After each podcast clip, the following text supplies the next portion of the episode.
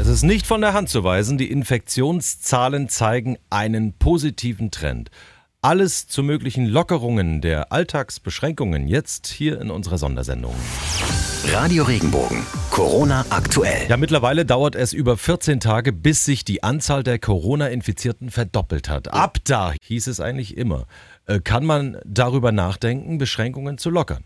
Wenn man die Kurve sieht, das ging ja erst relativ schnell, da die 14 Tage, bis sich die Anzahl der Corona-Infizierten verdoppelt. Und da machen die Politiker jetzt sich tatsächlich auch ernsthafte Gedanken, wie die Lockerungen aussehen kann und was dafür nötig ist. Bundesgesundheitsminister Jens Spahn hält erste Lockerungen nach den Osterferien für möglich, vorausgesetzt, wir halten uns über Ostern alle an die bestehenden Regeln. Und Spahn äh, will eine Perspektive geben, weil er sagt, Einschränkungen von Grundrechten, wie wir sie gerade haben, die kann man nur so lange halten und die funktionieren auch nur so lange, wie sie verstanden werden von den Leuten und akzeptiert werden. Also, Spahn nennt eine erste Voraussetzung für ein schrittweises Wiederhochfahren der deutschen Wirtschaft. Eine Bedingung sei, dass man die Fabrik oder das Geschäft sicher für Mitarbeiter und Kunden organisieren kann. Unternehmen oder Branchen, die nachweisen können, dass sie die Hygiene- oder Abstandsregeln sicherstellen, die könnten leichter zurück in den Alltag. Es gibt ja hier diesen Sieben-Punkte-Plan, der kommt von der Nationalen Akademie der Wissenschaften. Namens Leopoldina, ja, diese Wissenschaftler, die haben sieben Punkte festgelegt, die in Deutschland kommen müssen, damit eine Lockerung der Maßnahmen nach den Osterferien funktioniert. Regenbogen 2 Reporter Benedikt Meise. Also ganz oben auf der Liste fordern die Wissenschaftler den Mund-Nasenschutz, die Nutzung von Technik, also beispielsweise die Corona-Warn-App und dass mehr Tests gemacht werden. Damit könnte schon viel erreicht werden.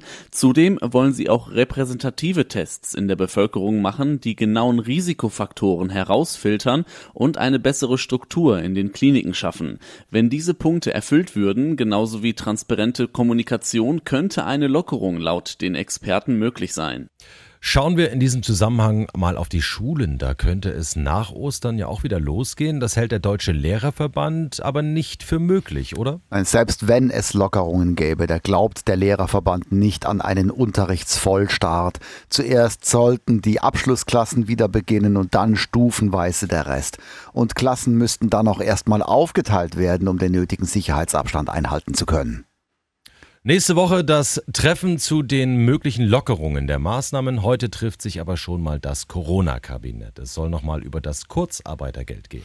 Richtig, der Deutsche Gewerkschaftsbund hat eine deutliche Aufstockung des ähm, Kurzarbeitergeldes gefordert. 20 Prozent mehr soll die Bundesagentur für Arbeit bei einem Verdienstausfall wegen Kurzarbeit zahlen. Das wären dann 80 beziehungsweise mit Kindern 87 Prozent des Nettoeinkommens.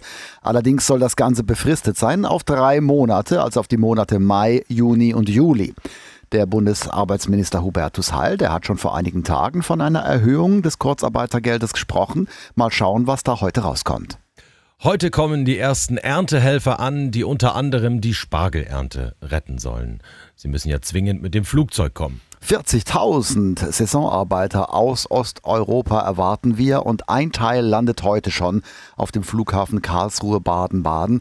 Acht bis zehn Maschinen landen da zwischen 12 und 18 Uhr. Regenbogen 2 Reporter Sascha Baumann. Die Erntehelfer werden nach der Landung auf dem Baden Airport von der Bundespolizei in Empfang genommen und nach den üblichen Einreisebestimmungen kontrolliert. Noch am Flughafen wird ein Gesundheitscheck durch medizinisches Personal durchgeführt. Wer an Bord der Flugzeuge sitzt, ist bekannt. Die Bauern mussten ihre Helfer nämlich vorab über ein Portal des Bauernverbandes zentral anmelden. Sie müssen ihre Saisonarbeiter auch persönlich abholen und zum Betrieb bringen. 14 Tage lang lang dürfen sie dann dort nur unter strengen Auflagen arbeiten. Bono und seine Jungs von U2 machen Geld für medizinische Ausrüstung locker. Ja, die irische Rockband U2 hat für den Kampf gegen das Coronavirus in ihrem Land 10 Millionen Euro gespendet. Ein Teil der damit finanzierten medizinischen Ausrüstung, der ist bereits am Flughafen von Dublin in Irland eingetroffen, berichtet das irische Fernsehen RTE. Und noch ein paar mehr Fakten rund um Corona kurz zusammengefasst. Ja, im Bundesstaat New York hängen die Flaggen auf Halbmast. Mit 779 Toten gab es so viele Opfer an einem Tag wie noch nie in der Corona-Krise. In Deutschland bricht der Klopapierabsatz ein. Oh. Das war ja mal klar. Ja. Der Verkauf von Toilettenpapier ist in der vergangenen Woche drastisch zurückgegangen, meldet das Statistische Bundesamt. Man bekommt also wieder welches. Oh ja. Und Befürchtungen von Kindern, dass der Osterhase wegen der Kontaktsperre nicht arbeiten darf, hat der baden-württembergische Ministerpräsident Winfried Kretschmann ausgeräumt. Der Osterhase darf nach draußen und Ostereier verstecken, Schokolade und kleine Geschenke verteilen. Natürlich betont Kretschmann. Radio Regenbogen. Corona aktuell. Wenn dir der Podcast gefallen hat, bewerte ihn bitte auf iTunes und schreib vielleicht einen Kommentar. Das hilft uns sichtbarer zu sein und den Podcast bekannter zu machen. Dankeschön.